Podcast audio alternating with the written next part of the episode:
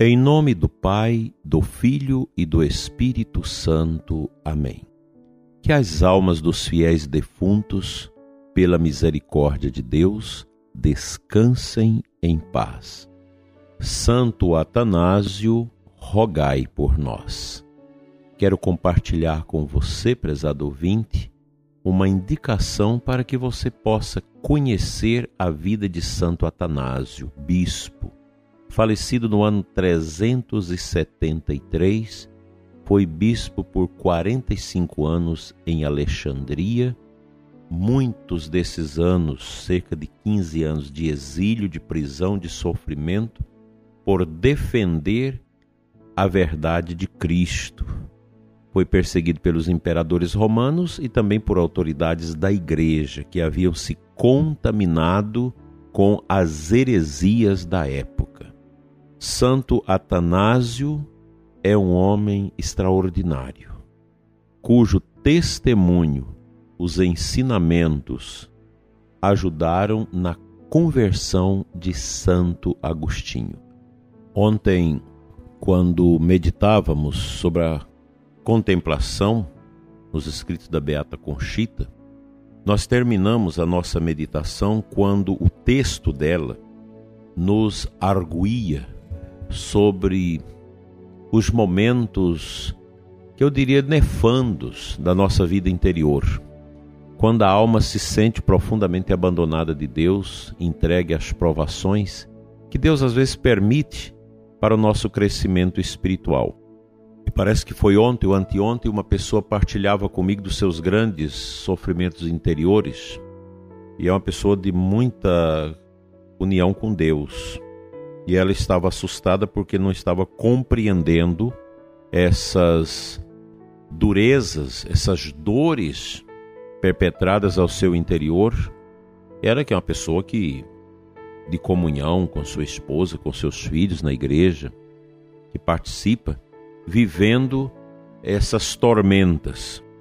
Então, o, o texto da Beata Conchita, na segunda parte sobre a contemplação, ele vai dizer da, dos beneplácitos de Deus para as almas que entendem os sofrimentos, as ausências, as tristezas, como momentos também para o crescimento. Nós precisamos entender que a nossa vida não será somente paz. As tribulações elas fazem parte da nossa existência.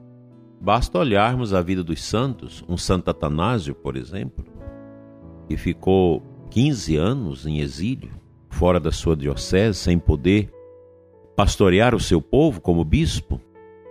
Basta lembrar o cardeal Van Tuan e tantos santos da igreja que viveram provações terríveis. Mas uma coisa é certa: o coração é um terreno onde só Deus tem acesso. E quando o crente, quando a pessoa de Deus, ela é provada e procura crescer no entendimento humilde de que esses momentos passam, a gente vence a tribulação. Nós não podemos é, nos curvar diante das tribulações. Eu sei que muitos vivem tribulações dolorosas, e talvez você que me escuta agora está passando por isso.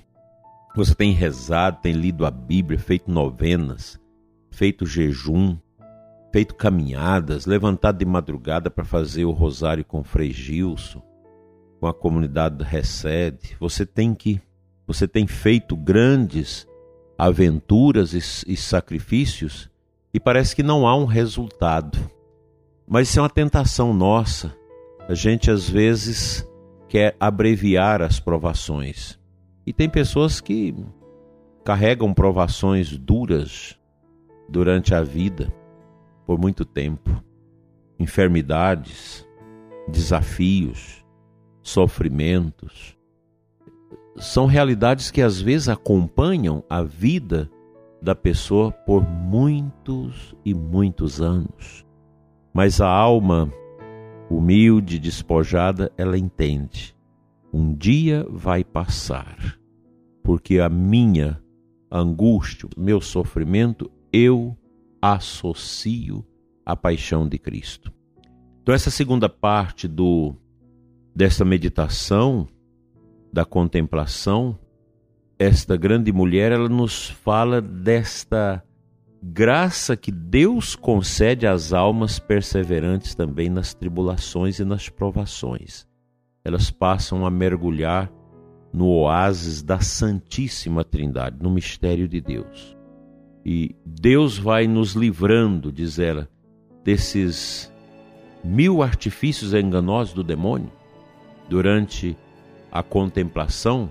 Isso pode acontecer, essas tentações do demônio então é necessário, às vezes, a confissão, o diretor espiritual, sábio e santo, que conhece por experiência o caminho, para saber ajudar a pessoa a combater essas armadilhas e tropeços.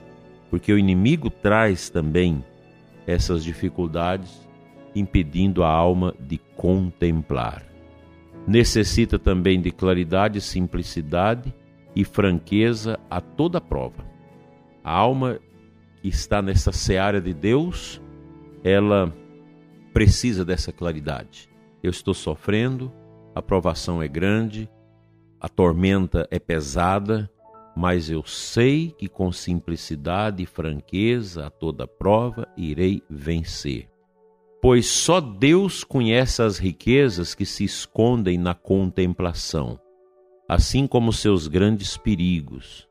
Sabes onde põe o Espírito Santo a imensa graça da contemplação?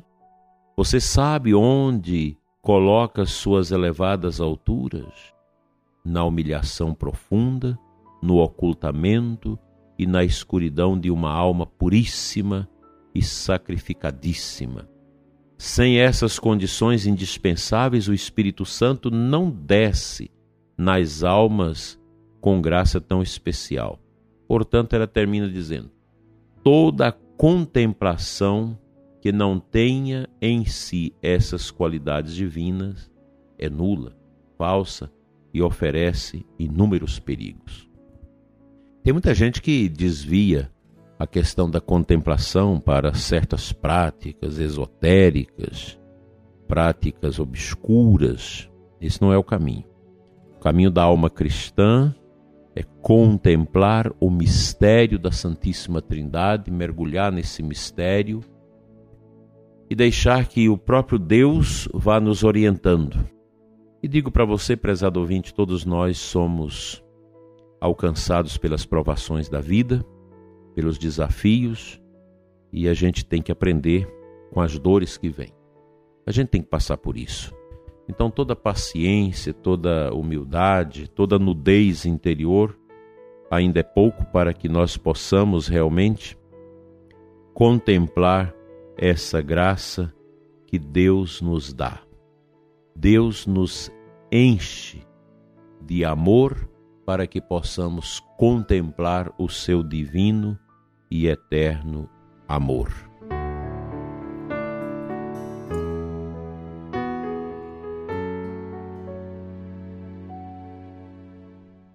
Eu quero partilhar com você o final da leitura, da primeira leitura da missa de hoje, Atos dos Apóstolos 6, 8, 15, porque a liturgia de hoje nos apresenta essa passagem que já fala desse preparo para o martírio de Santo Estevão. No final da leitura diz assim: Todos os que estavam sentados no sinédrio tinham os olhos fixos sobre Estevão e viram seu rosto como o rosto de um anjo. Eu creio que você também sabe, pela graça de Deus, contemplar isso. No meio da multidão você tem muitos rostos e a gente percebe, o rosto é uma espécie de janela da alma da pessoa. A gente percebe os rostos aflitos, os rostos desesperados, angustiados, entristecidos, frutos da falta de amor. A gente contempla essas realidades, elas são muito visíveis. E a gente contempla também no rosto, no mosaico de muitos rostos, aqueles que refletem a luz. O rosto de Santo Estevão brilhava, como brilhou também o rosto de Moisés ao descer do Sinai, com as leis de Deus nas mãos. É fruto da contemplação. Quando nós contemplamos, quando nós oramos, a gente se torna diferente, totalmente diferente.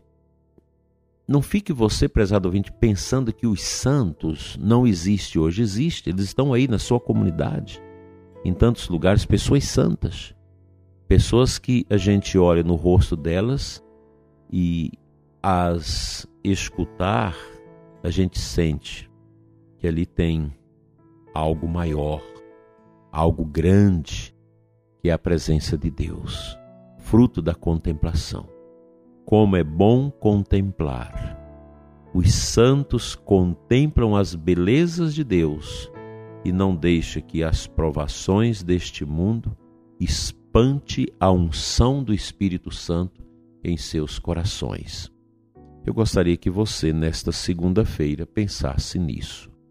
Não deixe que as provações, que os grandes desafios que você está vivendo, espante a unção de Deus no seu coração firmeza na sua fé, contemple o amor de Deus no seu coração e siga com Jesus, pois é contemplando o ressuscitado que a gente consegue carregar as dificuldades deste mundo e a entender que Deus se faz presente em todos os momentos da nossa existência, quer seja eles amargos e dolorosos ou doces e angelicais. O importante é saber Deus não desampara, mesmo que Ele permita a nossa angústia, sofrimento e dor para o nosso crescimento, Ele nunca nos abandona. Confie.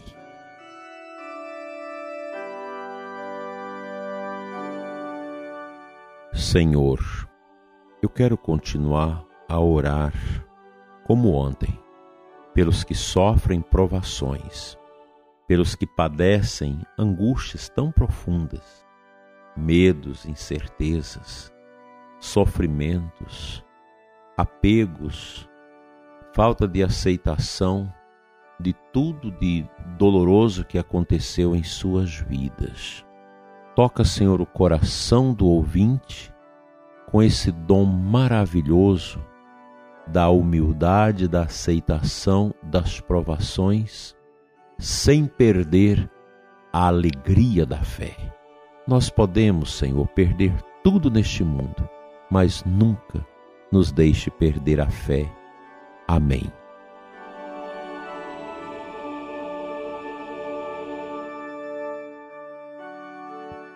Pela intercessão de Nossa Senhora da Boa Morte e de Santo Atanásio, Venha sobre você e sua família a bênção de Deus Todo-Poderoso, Pai, Filho e Espírito Santo. Amém. Até amanhã, se Deus assim nos permitir.